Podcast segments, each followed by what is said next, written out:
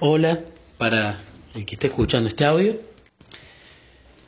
Eh, yo soy Nicolás, soy de Córdoba, Argentina, y en este audio quiero contar en orden cronológico los hermosos testimonios acerca de esta relación tan bella que uno puede tener con Jesucristo, que yo la pude tener gracias a momentos a solas con Cristo y gracias a mi querido amigo eh, Daniel Muñoz. Bien, el primer testimonio, que lo voy a llamar los diez mandamientos, es el siguiente. Bueno, yo cuando comencé con Momentos a Solas, por allá el 7 o el 8 de octubre de 2017, hoy estamos en 5 de marzo de 2018,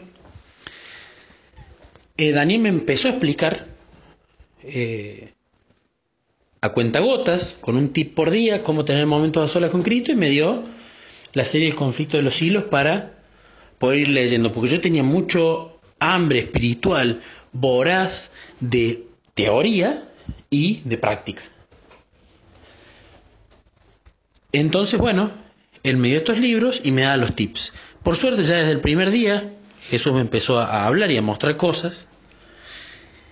Y el primer testimonio lindo a mi criterio es eh, a la semana de eso a la semana de comenzar con esto.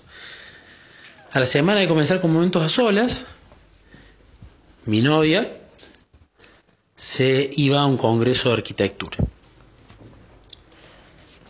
Entonces, como era en el desierto de Atacama, en Chile, yo le ayudé para poder comprar el, colectivo que salía de Córdoba a Mendoza, que de Mendoza eh, salía un avión para Santiago de Chile, de Santiago de Chile un avión al desierto de Atacama y después de esa semana todo el, el trámite al revés, ¿no? Todo el viaje al revés.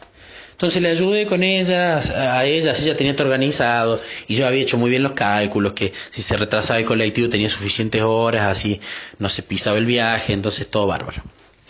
Yo estaba contento que ella se fuera, no porque no me guste ver a mi mujer, por supuesto, sino porque tenía una semana entera para estar solo en casa y para poder practicar los momentos a solas y hablar en voz alta como a mí tanto me gusta. ¿Y qué pasó? Llegó el viernes, ella tenía que viajar. Y bueno, yo le acompañé a la parada, a la terminal de colectivo. El colectivo se demoró, fuimos, preguntamos y dijeron, no, está con demora, ya, ya viene. Nos sentamos, esperamos y después nos enteramos que había un paro por tiempo indeterminado, definido, de la empresa Andesmar, que era donde ella viajaba. Fui a la boletería, nos ofrecieron devolver la plata, pero recién había pasajes para el otro día y no se sabía cuándo iba a salir el colectivo, entonces no nos querían vender pasajes para el otro día.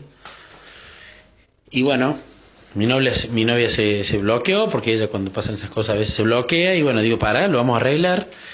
Traté de comprar otro colectivo que salga allá para que, aún con la diferencia de horas de llegada, igual ella llegue a tomar el avión. No conseguíamos, encima era un día que te, un, un fin de semana que tenía un feriado, todo el mundo había comprado pasaje de colectivo. Me fijé pasaje en avión, estaba todo comprado y los que no estaban comprados salían cinco o seis veces más de lo, lo común, entonces no había forma, no había forma de que viajar ese día. Entonces le dije, bueno, hagamos una cosa, Maru. Si te quedas en Córdoba, vas a estar deprimida toda la semana. Hagamos una cosa, gastemos más plata, pero bueno, viajas mañana, te perderás un día del Congreso, pero mejor que te pierdas un día y no te pierdas la semana entera. Así que hicimos lo mismo, el mismo itinerario para el día siguiente. Y yo ese día iba a salir a bailar con mi cuñada. Como se iba mi novia, íbamos a salir con mi cuñada a, a bailar. Y bueno, por supuesto, como no se dio el viaje, mi novia estaba un poco deprimida, cancelé eh, la salida a bailar con mi, con mi cuñada. Y ese día, Daniel Muñoz me escribe, me dice, Nico, me encantaría que hagamos una vigilia, creo que te va a hacer bien. Jesús habla mucho también de esa manera. Eh, vamos a pedir por el Espíritu Santo, vamos a leer la Biblia. Pero me dice, cierto que vos hoy salías con, con tu cuñada, así que no la vamos a poder hacer. Y fue cuando agarré y me hizo un clic la cabeza. Yo le venía diciendo a Jesús cuando no se daba el viaje, Jesús, esto no será tuyo, le digo, porque no hay forma, no consigo pasaje colectivo para hoy, no consigo pasaje de avión de ninguna manera. Es una casualidad, demasiado casualidad, le decía yo a Jesús cuando estaba en la terminal. Y claro, tal cual, yo creo que Él no quiso que yo ese día me pierda la vigilia. Y por eso creo que pasó esto del viaje. Y bueno, cuando me lo dijo Dani, todo esto que le estoy contando se me vino a la cabeza. Y digo, claro, claramente quería quedar la vigilia. Encima en su día, porque ya era viernes la noche, que eso ya es sábado, ¿no? De la puesta de sol del viernes a la puesta de sol del sábado. Y le dije, Dani, bueno, hagamos la vigilia. Maru duerme porque ya se acostó temprano, porque viajaba temprano. Hagamos la vigilia a las 2 de la mañana. Y bueno, llegó la parte de la vigilia en la cual teníamos que agarrar la Biblia, abrirla, buscar algún eh, título que nos interese y meditar. La íbamos haciendo por WhatsApp con Dani. Él estaba en Seattle, yo estoy acá en Córdoba, ¿no? Y bueno, entonces terminamos la videollamada y dijimos, bueno, vamos a abrir la Biblia, digo, le hablaba con Jesús, voy a abrir la Biblia, Jesús, y bueno, mostrarme algo que no sepa, y me reía solo porque le decía, y bueno, Jesús nada sé de la Biblia, así que la va a tener fácil. Y abrí en Éxodo, empecé a pasar unas páginas y vi los diez mandamientos. Y digo, esto. Me a quedar en este título. Sentí que tenía que darme ese título porque además pensé, yo, bueno, los mandamientos, la mayoría los conocía, podía recitar el orden y todo eso, pero digo, vamos a leerlos. Nunca, nunca me acuerdo de haberlos leído de la Biblia, justamente los mandamientos. Y bueno, allí mi sorpresa, porque empecé a leer y digo, ¿y dónde está el tercero? ¿Dónde está santificar las fiestas acá? Porque no era santificar la fiesta del tercero, de hecho no lo había encontrado, pero decía, ¿dónde está? El lugar está hablando del sábado acá, ¿por qué habla del sábado y no el domingo? Y veía el 2, que no, yo la verdad no, no, me, no ponía la mano en el fuego diciendo que ese no existía, pero yo nunca había leído que no se podían hacer ídolos y, e imágenes, porque yo pensaba cuando las pocas veces que fui a la iglesia católica, el mismo sacerdote tenía colgado una cruz con Cristo crucificado y había muy lindos, eh, eh, ¿cómo se llama? Muy lindas esculturas de Cristo, muchas de María, bueno, algunos santos. Y yo digo, esto me suena raro, digo, me parece una contradicción con lo que la iglesia hacía. Entonces yo, como siempre tengo mi blog de notas, porque anoto mucho cuando medito la Biblia, eh, decía anotar todo eso para cuando pase el tiempo de la meditación lo hable en la videollamada con Dani. Y bueno, lo vino y lo hablé con Dani. Me dice, Dani, ¿qué te mostró? Y me mostró los diez mandamientos. Ah, a ver qué interesante. ¿Y viste algo? Y yo le digo, mira, hay varias cosas que no, no me están quedando claras. Primero, santificar la fiesta no está. Y yo siempre me acordaba que el tercero era santificar la fiesta. Tercero habla del sábado y no del domingo. Y otra cosa le digo, habla de los ídolos. Y, yo pensaba que en la iglesia de Daniel habían ídolos, esas cosas, o sea, las estatuas. Y él, bueno, él siempre tuvo mucho tacto porque él yo creo que en un momento pensó que de cierta forma yo estaba con la iglesia católica y como yo le mencioné después a él, para mí la iglesia católica siempre fue un, un negociado, algo así medio raro, nunca vi que estuviesen muy a, favor de los pobres, no, no, no, voy a poner, no voy a generalizar, ¿no? pero es lo que yo veía, el contexto que yo tenía. Bueno, y él me explicó lo de cómo, las grandes temas de la Iglesia Católica, ¿no? Me hizo un resumen de la, de la historieta de la Iglesia Católica. Y bueno, ahí vi justamente el tema de la importancia del sábado, el tema de los ídolos. Y eso me gustó porque sé que Jesús me mostró lo más básico. O sea, si ya la ley no la estamos entendiendo, no estamos viendo cuál es la ley en serio, ya arrancamos con edificando sobre la arena y no sobre la roca, ¿no? Entonces, bueno, ese fue el primer testimonio y me, gustó mucho cómo, cómo llegué allí. El testimonio 2, que le voy a poner de nombre Tenegue, es el siguiente. Bueno, empecé a ganar esa gimnasia de levantarme temprano, a meditar la Biblia y a tener mis, mis charlas con Jesús. Pero pasaba algo. A veces, como me embalaba con el tiempo, la Biblia estoy más o menos una hora meditándola y las charlas eran 40, 50 minutos, muchas veces ya mi mujer se levantaba. Y a mí en ese momento me daba vergüenza hablar en voz alta con ella escuchándome. Ella ya sabía que yo andaba en estas cosas. Pero me daba vergüenza. Entonces decidí un día irme a la oficina bien temprano, que no hay nadie, entonces hablo en voz alta allá, yo soy muy histriónico, muy de hacer gesto con los brazos y de levantar la voz cuando hablo con Jesús. Entonces, qué mejor lugar, me voy más temprano de lo normal, no va a haber nadie. Entonces me llevé todo allá. Pero pasa lo siguiente. En la oficina, cada tanto alguno llega más temprano. Y yo no quería que me vea leyendo la Biblia porque yo tenía muchos prejuicios todavía en ese tiempo. Me da vergüenza más que prejuicio. No, no me gustaba que me vea la Biblia porque iban a decir, oh, mira, el compañero de laburo se hace el religioso. Ahora no quería sufrir esa opinión ajena que hoy en día por suerte no me interesa, pero bueno, llevó un proceso. Entonces yo me puse en mi escritorio, dejé la mochila abierta, la Biblia arriba de la mochila donde que estaba abierta, iba leyendo la Biblia, porque cualquier cosa que entre un compañero, yo tac, rápido le metía dentro de la mochila y me hacía el que anotaba en el cuaderno, en el blog de la meditación, y listo, nadie descubría nada.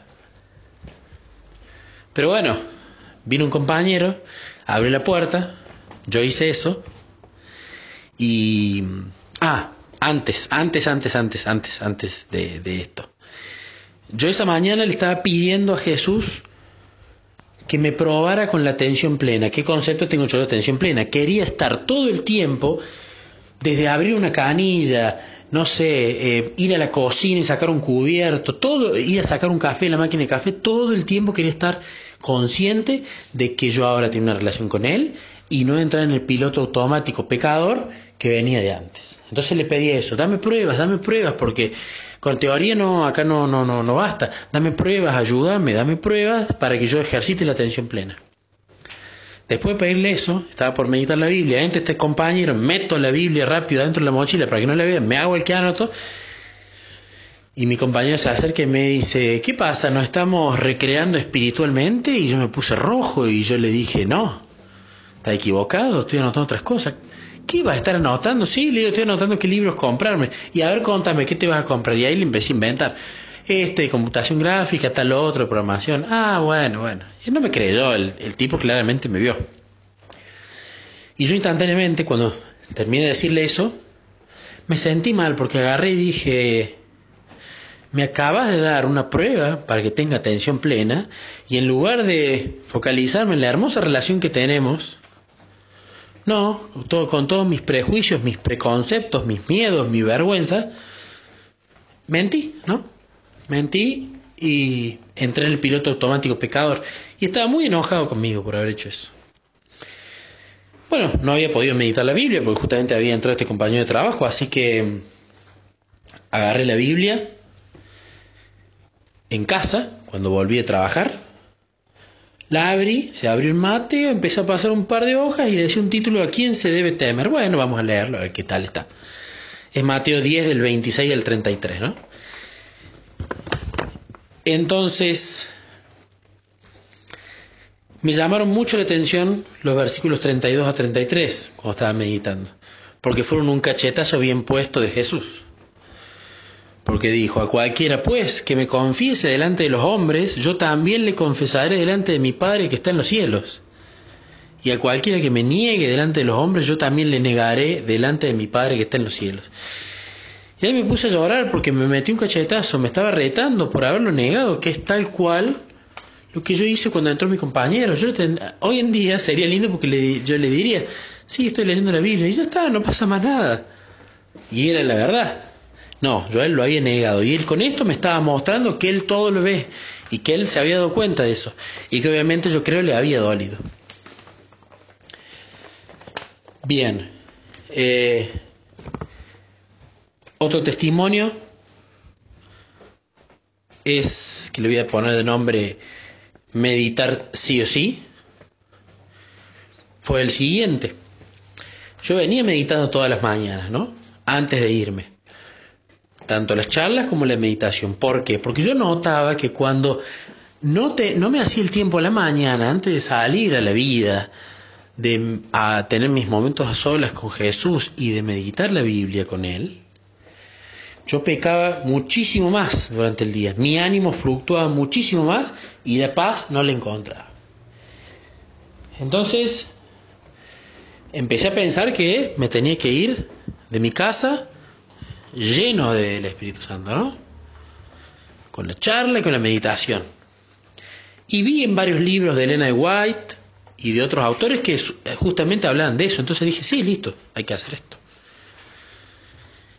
Y bueno, hubo un día que me levanté tarde, hice mis momentos a solas con él, a las corridas, mientras, mientras ordenaba la casa, mientras eh, me hacía el desayuno, ese tipo de cosas.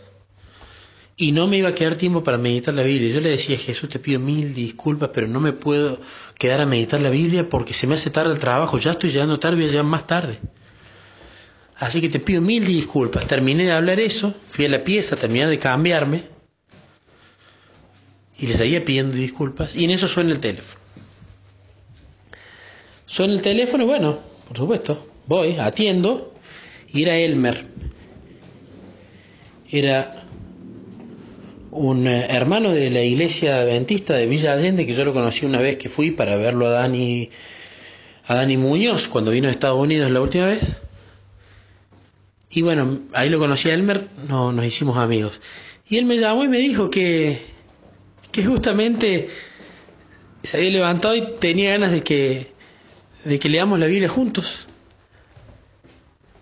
de que la meditemos. Y yo me quedé helado porque dije, esto también es tuyo, Jesús. Me quería obligar a quedarme sentado y a meditar la Biblia sí o sí, que seas mi primer trabajo, tanto como leí en tantos días, sin importar si llego tarde a cualquier lado. Llegar muy tarde a cualquier lado es ínfimo con respecto a no respetar la meditación de la Biblia a la mañana con él.